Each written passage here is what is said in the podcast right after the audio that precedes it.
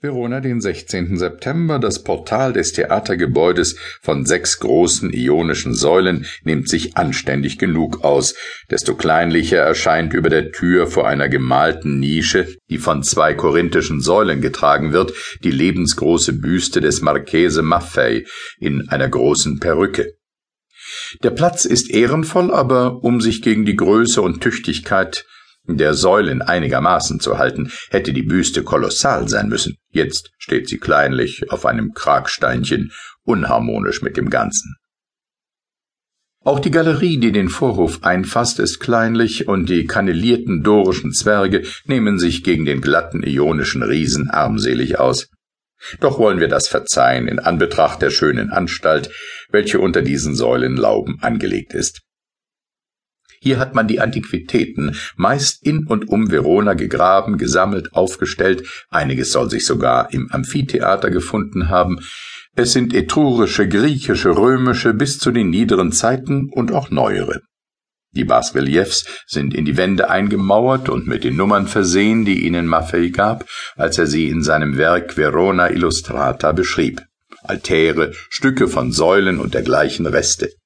Ein ganz trefflicher Dreifuß von weißem Marmor, worauf Genien, die sich mit den Attributen der Götter beschäftigen. Raphael hat dergleichen in den Zwickeln der Farnesine nachgeahmt und verklärt.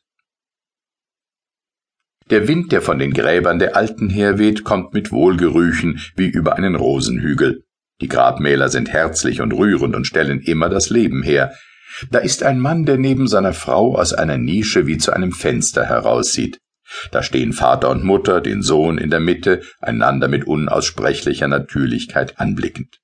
Hier reicht sich ein Paar die Hände, hier scheint ein Vater auf seinem Sofa ruhend, von der Familie unterhalten zu werden. Mir war die unmittelbare Gegenwart dieser Steine höchst rührend. Von späterer Kunst sind sie, aber einfach, natürlich und allgemein ansprechend. Hier ist kein geharnischter Mann auf den Knien, der eine fröhliche Auferstehung erwartet. Der Künstler hat mit mehr oder weniger Geschick nur die einfache Gegenwart der Menschen hingestellt, ihre Existenz dadurch fortgesetzt und bleibend gemacht. Sie falten nicht die Hände, schauen nicht in den Himmel, sondern sie sind hienieden, was sie waren und was sie sind. Sie stehen beisammen, nehmen Anteil aneinander, lieben sich und das ist in den Steinen sogar mit einer gewissen Handwerksunfähigkeit allerliebst ausgedrückt. Ein sehr reich verzierter marmorner Pfeiler gab mir auch neue Begriffe. So löblich diese Anstalt ist, so sieht man ihr doch an, dass der edle Erhaltungsgeist, der sie gegründet, nicht mehr in ihr fortlebt. Der kostbare Dreifuß geht nächstens zugrunde, weil er frei steht, gegen Westen der Witterung ausgesetzt. Mit einem hölzernen Futural wäre dieser Schatz leicht zu erhalten. Der angefangene Palast des Providitore Wäre er fertig geworden, hätte ein schönes Stück Baukunst gegeben. Sonst bauen die Nobili noch viel, leider aber ein jeder auf den Platz, wo seine ältere Wohnung stand, also oft in engen Gassen. So baut man jetzt eine prächtige Fassade eines Seminariums in einem Gässchen der entferntesten Vorstadt.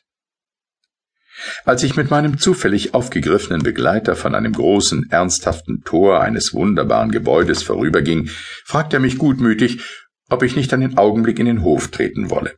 Es war der Palast der Justiz, und wegen der Höhe der Gebäude erschien der Hof doch nur als ein ungeheurer Brunnen. Hier werden, sagte er, alle die Verbrecher und Verdächtigen verwahrt. Ich sah umher, und durch alle Stockwerke gingen an zahlreichen Türen hin offene, mit eisernen Geländern versehene Gänge. Der Gefangene, wie er aus seinem Kerker heraustrat, um zum Verhör geführt zu werden, stand in der freien Luft, war aber auch den Blicken aller ausgesetzt, und weil nun mehrere Verhörstuben sein mochten, so klapperten die Ketten bald über diesem, bald über jenem Gang durch alle Stockwerke.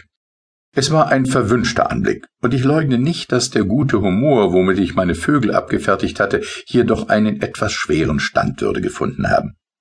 Ich ging auf der Kante des amphitheatralischen Theaters bei Sonnenuntergang